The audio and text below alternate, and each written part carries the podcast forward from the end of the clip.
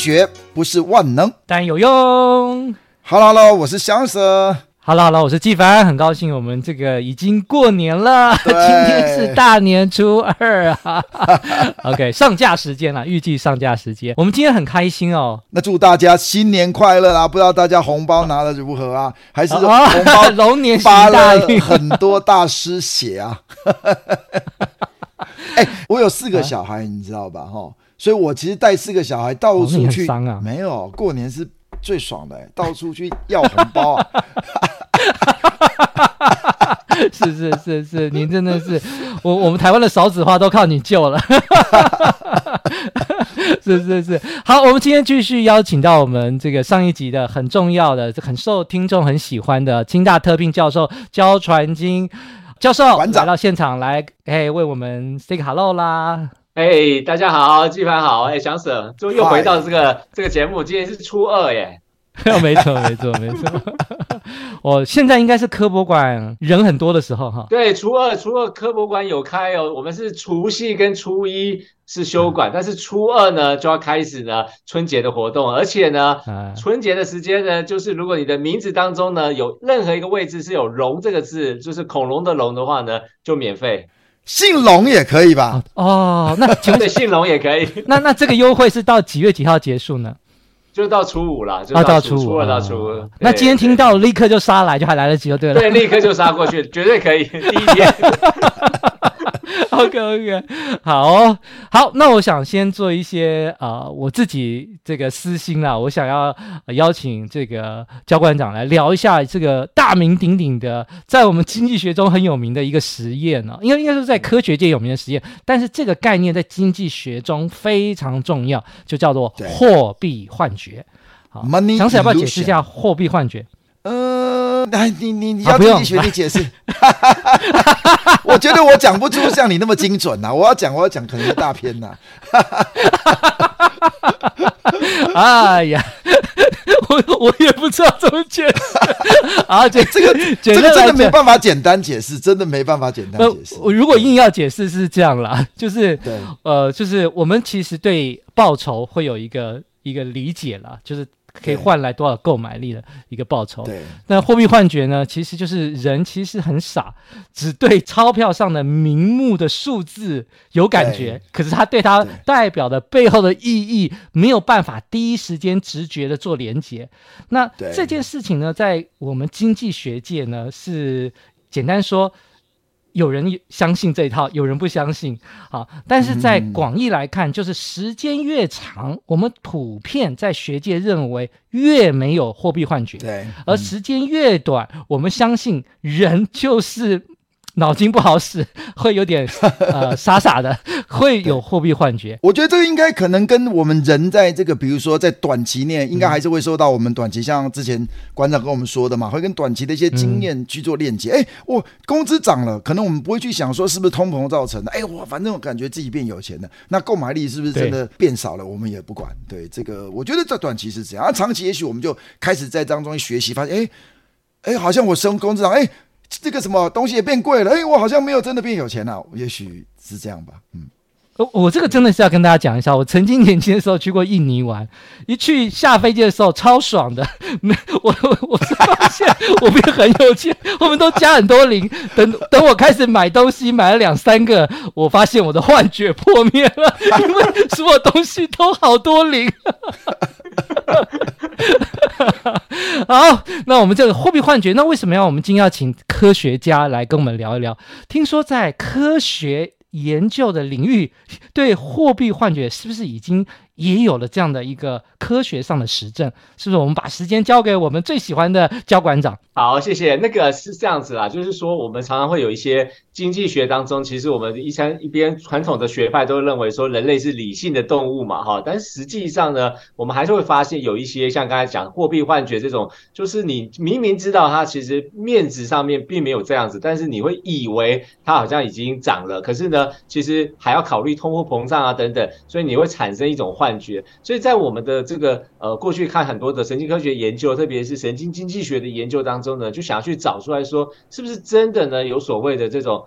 大脑的一个脑区，就是我们负责我们刚刚讲货币幻觉，货币幻觉是不是真的有一个脑的地方真的是负责货币幻觉的？所以就有一些啊、呃、研究呢，比如说这好像是二零零九年的一篇研究呢，就德国的一个研究团队跟美国加州理工的团队呢，他们就做了一个实验，找了一群受试者呢，然后请这个受试者呢躺在这个所谓的呃功能性的磁振造影，就是 fMRI 的机器里面，然后可以去观察他大脑的活动，然后同时呢去让他做一些测验，那这些测验呢，当然就是去做一些投资啊，然后看看他会不会出现所谓货币幻觉。如果他有出现货币幻觉的话呢，到底是大脑哪一个脑区是跟这个货币幻觉有关啊？这还可以找出来哦。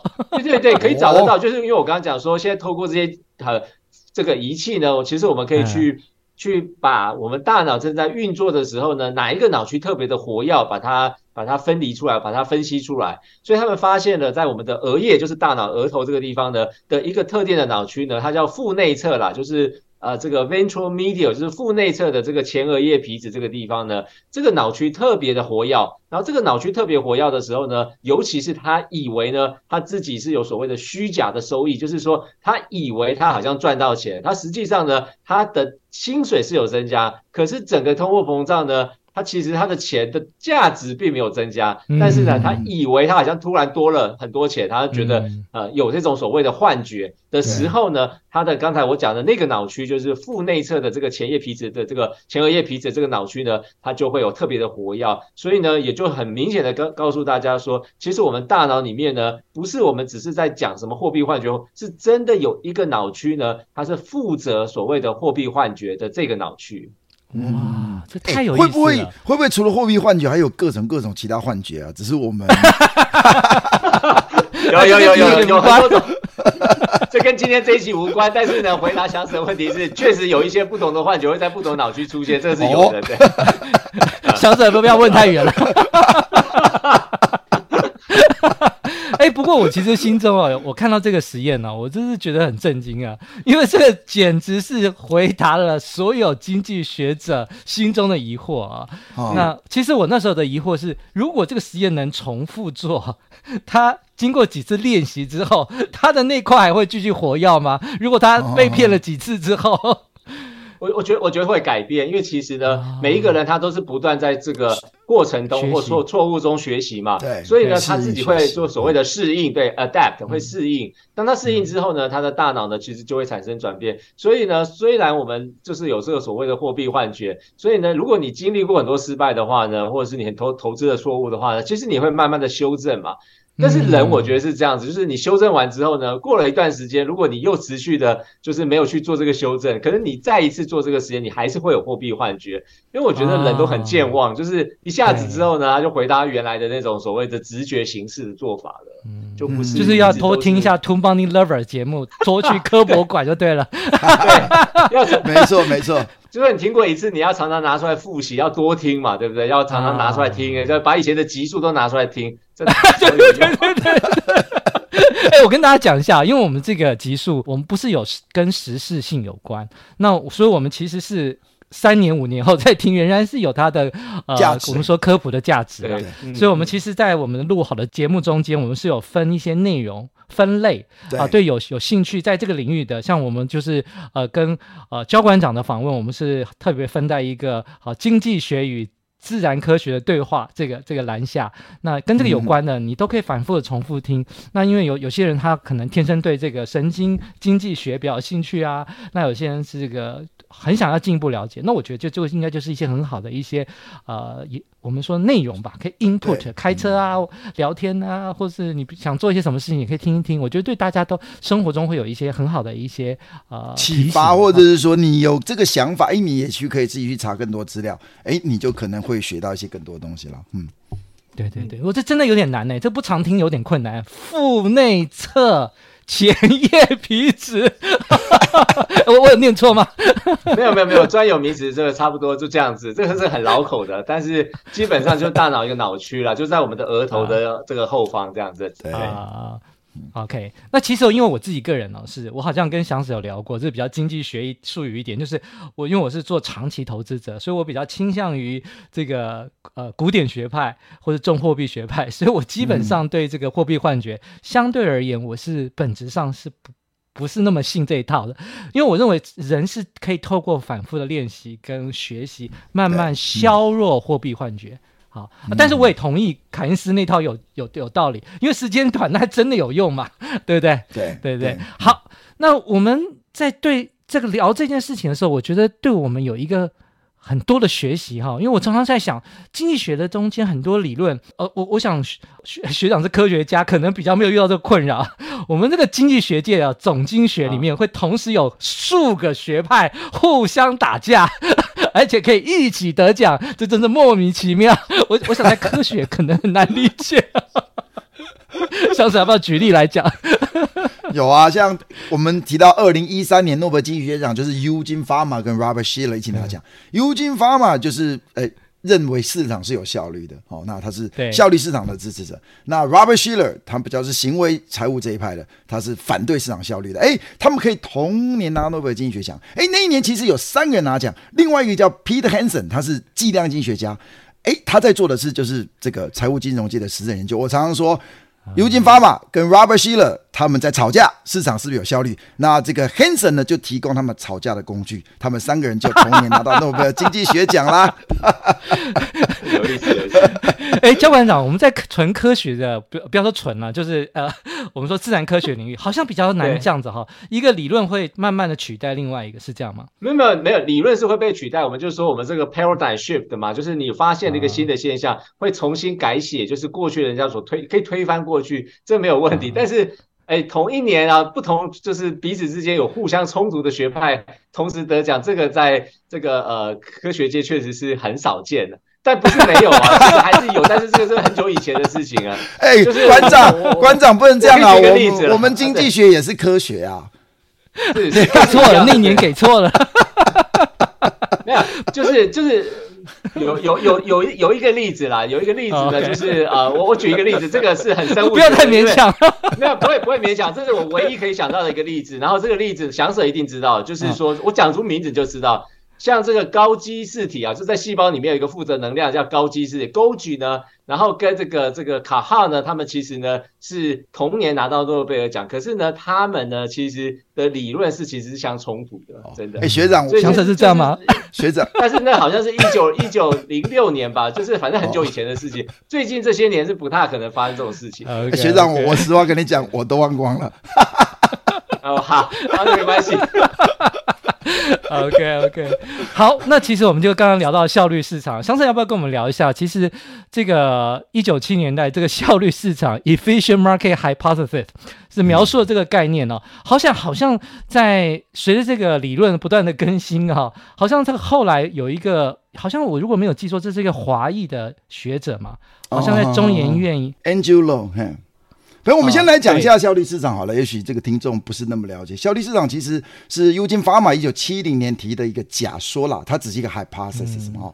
那他是认为说，哎，市场上关于一些资产价值的资讯。会立即而且正确的反映在市场的交易价格里面。当然，也就是说，哦，大家都很认真。这世界上，哇，比如说像尤其比如说美国的一些比较呃这个大的金融市场，那哇，全世界所有人都在那边交易一些大家所知名这些股票。那大家的那么多人都在认真在研究这个证券，那这证券的价值的资讯就会受到大家的研究以及我们的交易的行为，最后就带到。交易的价格里面，所以价格就会反映出大家所研究关于这个价值的资讯，全部都反映在交易价格里面了。这就叫效率市场。对，嗯，那之后好像这个有一位华裔的 MIT 的学者叫罗文全教授，他好像提出一个比较、嗯、一个不一样的论述，想起来是不是可以为我们解释一下？哦，因为 Andrew Lo 其实他本身就是一个反对效率市场的人了。哦，真的吗？就是因为对，对，对，他就对他的 对。他他的他的就是我我看过他一些论文呢、啊，就是比较反对效率市场的这一这一派的人哦。他认为说，效率市场假说虽然能够解释人类的若干行为，但并不完整，因为事实上有一些比较这个发展的比较像美国啦这种比较完整的金融市场，当然这个市场应该是偏效率。我是认为是效率市场应该是一个光谱啦，而不是全有全无。哦，对对对对，你越是这个比如说呃高度发达的这些金融市场，应该比较偏效率的这一边。但是事实上，这个 Andrew Lo 认为说，呃。并不是所有的这个市场都是很有效率的啊。那效率市场假说也不能够来代表所有市场。他认为，其实市场上不是大家都理性的，但是大家也都有一定的能力，在犯错当中学习去 adapt 去改变我们自己的行为，所以导致这个市场是不断的在改进，不断的在这个这个变动。所以他提出一个叫做呃适应性市场。嗯，好，这样叫 adaptive market hypothesis，叫适应性市场假说。哦，我觉得他这个好像没有没有被写在没有被写在大学生教科书里面啊。这个，对对对，这个这个一看看可以看就是有点冷门。不过我觉得蛮有意思的。罗文泉呢，他认为行经济行为是人类行为的一部分，而人类的行为则是经过长时间且在不同环境中演化出来的产物。我觉得这位对这句话这个是很惊艳啊。好，我我我就要回到这个 我们。科博馆了，我自己哦很喜欢来科博馆，因为我在科博馆中让我学最多的其实就是演化。我们有一个好像是演化的长廊，嗯、对不对？那我觉得好像就是我们在这个是不是我们在传统的社会科学中，如果像罗文泉他纳入了演化的观点进去做一些新的解释，我觉得真的是还蛮有意思的。而且我在看你个呃这个您的这个这个上课内容，我中间我有一个印象很深刻，就是有关于这个货币幻觉，还是说我忘记是货币幻觉还是什么，就是有关于就是对损失的那种痛苦感，好像讲到是自闭患者。好像在脑一部分是比较不能正常，他他可能跟我们一般人的感受会有点不同，我不知道这个。教官长还有没有印象？只是 我看您的有有有有，没错 Okay. 有没错。事实上事实上是这样子，就是说刚才讲到这个演化论啊，其实不管是科博馆啊，或其他的一些呃讲这个自然历史的，都会讲到这个时间啊。其实我们从这个古代，从恐龙啊，从各种不同生命啊，其实其实时间从时间的长轴来看，其实是生命的兴衰啦，就是有生命起来啊，又下去啊。就是恐龙也曾经在这个地球上称霸，这么这么的 dominate 嘛，称霸。然后呢，他们现在也不存在在这个世界上。人类现在是 dominate 的这个世界嘛？可是也许再过了这个几百万年呢，其实会人类也会在这个世界上结束啊。所以我是觉得，其实从整个达尔文的这个理论，或是从这个整个生命的变化或兴衰来讲，其实就是。这个世界呢，确实就如同刚才提到的这个适应性市场的假说，它其实就是会适应。我觉得人是一种，也是一种行为的改变。我觉得慢慢的你会随着这个你去做一些调整，所以我觉得这一点是呃绝对没有问题的。当然，我再回应一下刚才那个那个键盘讲到的说，其实我们一般的人啊，就是所谓的这种非理性行为，或者是这种不是什么东西都可以理性，是因为我们其实呢，对于呃。得到跟损失呢，其实并不是对称的，就是所所谓的得到损失不对称，意思是说，比如说你今天呢损失了一百块钱，一百块美金好了，或一百块台币都可以，就是你损失一百块，那这时候呢，我说我给你一百块，过去研究发现说，如果你损失一百，我可能要给你两百块，你才会能够那个平复你当初损失那一百块的那种不好的感觉，对对，所以这种这种叫什么？这叫做这个 loss aversion，就是。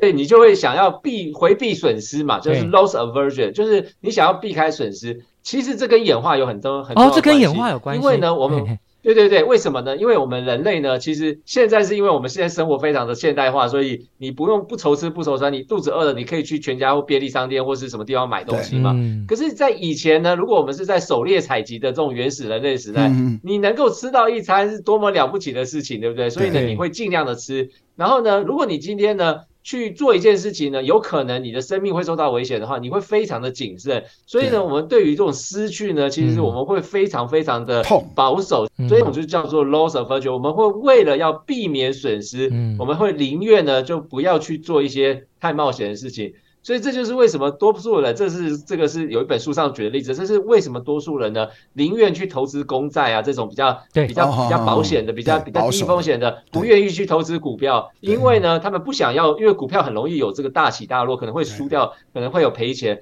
所以我们为了避免损失，所以我们就走那种比较安全的路线。可是安全的路线呢，不见得可以让它能够这个赚很多钱，所以这个就表示说，其实我们的人类的行为当中呢，它的这个损失。跟这个获得之间呢，是一个这个非对称的一个状态，所以我们是会尽量的去避免损失，就是规避损失，嗯、这是我们人类的，你可以说是优点，也是心智的一种缺陷。然后这种缺陷呢，就会让我们产生的这种所谓的非理性的行为。哎，那我有一个疑问哦，因为我印象中您刚刚讲这个例子，您好像在您的这个上课内容讲到。自闭患者他好像没有这样的趋避现象，是这样吗？对，其实这个要讲到同理心啦，就是我们常常讲说自闭症呢、啊，自闭症当然有很多不同的症状，有些症状是他的 social interaction 是社交能力比较弱嘛，那有时候是指说他比较不能够理解别人在说什么，所以就是所谓的同理心比较弱。那一般正常的所谓的这种有同理心的人呢，我们会去。进入别人的世界去想，就是所谓的心智理论，你会去呃了解别人在想什么。比如说，我举一个有举一个例子啊，就是说，如果今天呢，我说呢，我现在有一百块钱呢，我们两个来分。那这一百块钱呢，如果今天是我来喊价，然后呢，你来决定。比如说，我喊说我要分给你五十块，然后我拿五十块，然后你说 yes 的话呢，我们就两个人都拿到五十块。可是如果我今天喊说我要拿九十块，我只把十块分给你的话，那这时候呢，你就你你可以决定要不要。如果你是一个很理性的人的话呢，你一定会说要的，虽然是不公平的，可是呢，如果你说不要的话，我们两个都拿不到钱。但是在这个情形之下呢，大部分的人都会给对方五十块到四十块左右，不会给他十块或五块，因为你给他十块五块，他可能会说不要，对不对？他不要的话，我连九十块也拿不到。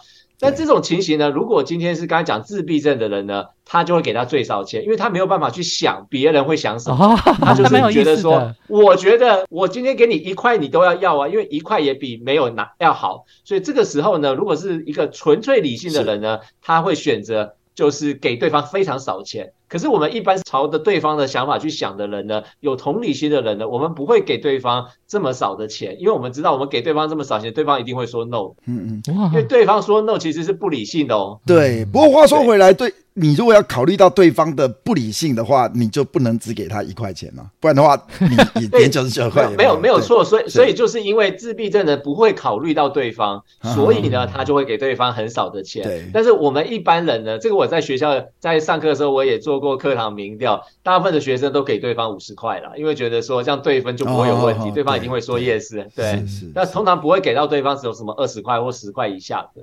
嗯。我我刚补充一下，就是刚刚学长讲到那个损失趋避嘛，哦，那是展望理论，哎，这个也是拿到诺贝尔经济学奖啊，就是那个 Daniel Kahneman。对对对。那事实上我们在那个、哦、对对对对 Daniel Kahneman，那我们在经济学里面有财务上有一个叫做错置效果，就是哎。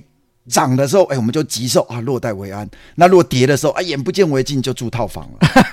对，因为因为损失很痛嘛，所以说像这个很多这个这个市场上教大家投资的这些这些投资高手都说，哦，要严格执行停损。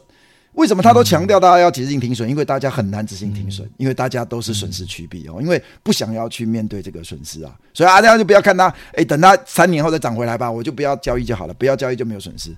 通常会有这样的想法，没有错。嗯，那因为今天时间，这个祥子还没有什么要补充的。哎，好啊，因为我们稍微讲一下这个演化经济学好了。其实我那个时候不是生物系考上正大经研所吗？我的我的指导老师就是现在政大副校长啊，陈树恒老师，他真的非常惊讶哎，他说哦，你念生物的，哎，就他就跟我分享说，他对演化经济学，他还参加了一个学会叫 Bionomics。叫做生物经济学的学会，因为他对这个非常有兴趣哦。那其实演演化经济学的观点就是认为说，像我们传统经济学讲的最重要就是均衡嘛，对不对？所以哎，这是物理学的概念。所以呢，哎，如果说我们就是一个均衡，哎，变动到另一个均衡，到另一个变个均另一个均衡。但如果是演化经济学的观点，会认为说，事实上根本没有均衡，随时都是在一个变动的状态。那大家也都知道，你有一个交易策略，哎，你会获利了。那大家如果都知道了，再去学你说，这个策略就不再。能够获利，那你可能要变到下一个下一个策略。这时候它并不是一个均衡到一个均衡，而是随时都在演化一个状态，所以根本没有均衡这概念在演化经济学里面啊。嗯，但这不是我们经济学的主流就是了。好，最最后我想要聊一个呃东西，当做我们今天的结束了哈。呃，我们前几节就我们有一位投资大师，就 Charlie Munger 最近离开我们了哈。那我们好像也做了一个一集，特别是纪念他。他好像在祥舍有特别介绍嘛，他其实就是一个跨学科学习的一个推崇者，对对。那我自己也非常喜欢这个概念。那我跟祥舍本身都是生物出身的嘛，那我们现在竟然都在一个是教统计啊，教经济啊，教财管啊，诶，我觉得我们好像会有给我们的一些不一样的视野跟呃想事情的方法。那我自己个人也是一个科博馆的忠实的啊、呃、这个 参与者，诶，我自己也真的觉得，就是说我们在讲投资理财，你有时候在讲赚钱、讲经济，其实我觉得有时候科普的知识哈，它有时候也可以帮助我们在做一些整体性的商务或是财务决策的时候，给我们一个更完整的系统来做判断，对我们帮助很大。我我记得以前早年，我觉得我记得可能馆长也是。谦虚啦，馆长说：“哎呀，这个科学普及有时候会觉得一般人会觉得没什么用处啊。可是我一点都不觉得耶，我常常有很多很棒的想法，嗯、就在科普里面沉思思考出来的，我觉得帮助超级大的。我我们是不是最后把时间留给我们的呃焦馆长？我们请焦馆长来补充一下，为什么科学普及？我们不是科学家，有当科学人，对我们一般的决策也会有帮助。”对，其实我觉得刚才那个季涵讲的很有道理。其实我们。不一定是进科博馆，就是就是说跟科学接触这件事情啊，其实不要把它想成是只是为了知识的学习啊，或者是学生的时代为了要考试啊等等。其实它是一种一种概念或一种素养。我们现在讲素养嘛，其实你这个素养呢是可以放诸四海皆然。换句话说呢，你在投资上面呢，其实你在刚才讲演化论，我们刚才讲这个这个翔 Sir 讲到的这个达尔文的演化论跟这个适应性的市场假说，其实如果你就是融会贯通这个 evolution，就是演化论的话呢，其实你把这个概念呢用在经济市场或者是用在投资行为，其实都是非常有用的。嗯、但是当然不一定是说要把科学知识完全用在你的现实的生活当中。嗯、有的时候呢，其实我们只是要去理解一件事情呢，其实也会觉得一件很满足的事情。就是比如说，我常我常常跟人家讲说，如果如果你什么东西都要问有用的话呢，那我问你说，那我们知道黑洞在哪里有什么用？黑黑洞就是。在到底在哪里，我们都不知道，对不对？你可以观察得到啦，对。但是呢，天文天文学家可以观察到，可是这对我们民生啊，对我们的这个每天的生活是没有关系。可是呢，我们知道我们人类在这个宇宙当中的位置，我们是从何而来，我们要往哪里去，我们是什么？What 就是 What we are，或者是我们自己是什么？我觉得这件事情的理解，其实本身就是一件很有趣的事。哎，我想最后分享一个故事，嗯，对，真的是满足。我我知道科普馆最近有一个。是特展，应该叫特展，叫与火同行，嗯、对不对？就是同伙的日子，哦、同伙的日子跟火有关的，完全颠倒了。与火同行，啊，反正就是讲火。那我那我就呃，因为有一个人在讲解嘛，我无意间还知道人类发现火是无意间发现的。嗯，没有错。哦，我那时候感觉我觉得很震撼，所以我觉得那时候我觉得那种我很难以形容那种快乐感觉。也让我感觉到，其实哦，如果说这是一个很大很了不起的一件事情，是无意间发现的。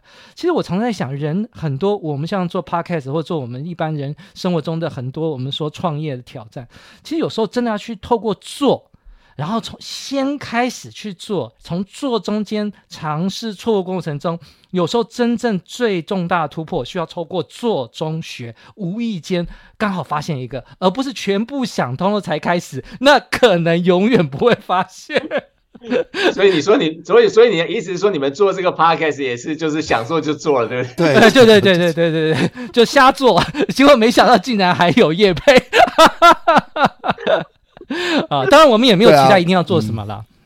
对，我觉得我我呼应一下刚才那个馆长所说的，哎，我们学习的目的是什么？因为我因为我是老师嘛，常常都鼓励孩子，因为我觉得现在的年轻人有些就躺平族了，对不对？完全不学习，稍微认真一点，为考试而学习，再认真一点，哎，为了未来的职涯，为了有用而学习。真正的人中之龙，人中之凤的话，学习的目的是什么？哎，就是学习的本身。对，没错。还有这个话其实很有很有很有哲理啊，但是我是这样觉得，就是我们会当老师嘛，我跟这个小老师当老师，其实我们就是要鼓励学生学习。那我们要适才适所，有一些人呢，他可能需要的是有用的学习，我们就要说，哎，这个学这个是有用的，然后你跟他讲什么会地方会有用，然后解决生活的日常的问题啊，跟生活结合啊。但是有一些人呢，他其实你是可以跟他讲说，虽然他不用跟他讲说有什么用，可是你可以跟他讲他背后的一些真理啊道理，他就会觉得。觉得说，哎，他发现了一件事情，是他觉得，他觉得非常快乐。然后就是像我们常常跟人家讲说，我做这个研究其实没有用，对不对？可是呢，我如果知道答案之后呢，我晚上睡觉就会比较安心睡觉，因为我不知道答案，我这一直想想想不出来答案就睡不好。那这这，但是我我把实验做出来，然后我把这个回回答出来之后呢，虽然他可能跟什么。怎么生活上没有直接的应用，可是我就觉得这是我心灵上的一种满足。然后呢，我就觉得我现在睡觉就可以安心的睡觉。我觉得这是很很很重要的事情。理解这个自然运作的方式了哈，理解自然运作。没错，就这个意思。对对，而且当你了解自然运作的方式，你就不会害怕。对，所以我们常常讲说，我们有时候是因为不，我们讲说很多迷信啊，很多一种就神鬼这种传说，其实都是因为我们没办法解释嘛。但是当你越了解自然的运作的时候，你就不会这样。所以你是知识产生力量，我觉得这就是这就是因为你越了解，你就越不会害怕。对，或是有一种平安的感觉。嘿，嗯，那我们这个今天的节目也差不多啦。那我们是不是最后再跟大家拜个年啦？啊，对对，我们应该来，应该这这次嘛，这次我们来异口同声一下，好不好？啊，要异口同声要说什么？恭喜恭喜！好，龙年好，龙年小喜好，来一开始，一、一、二、三。龙年行大运，哎，这好像不是太异口同声。没关系，哎，最重要的是应该好像说名字中有龙的，一定要邀请来科博馆。对，没错。好，对对。那我们这一集就到这里啦。我们很谢谢焦馆长，我认为我们应该还是会定期邀请焦馆长带来我们节目啦。那我们今天就到这里啦。拜拜！祝大家新年快乐！拜拜！新年快乐！新年快乐！拜拜！新年快乐！拜拜！拜拜！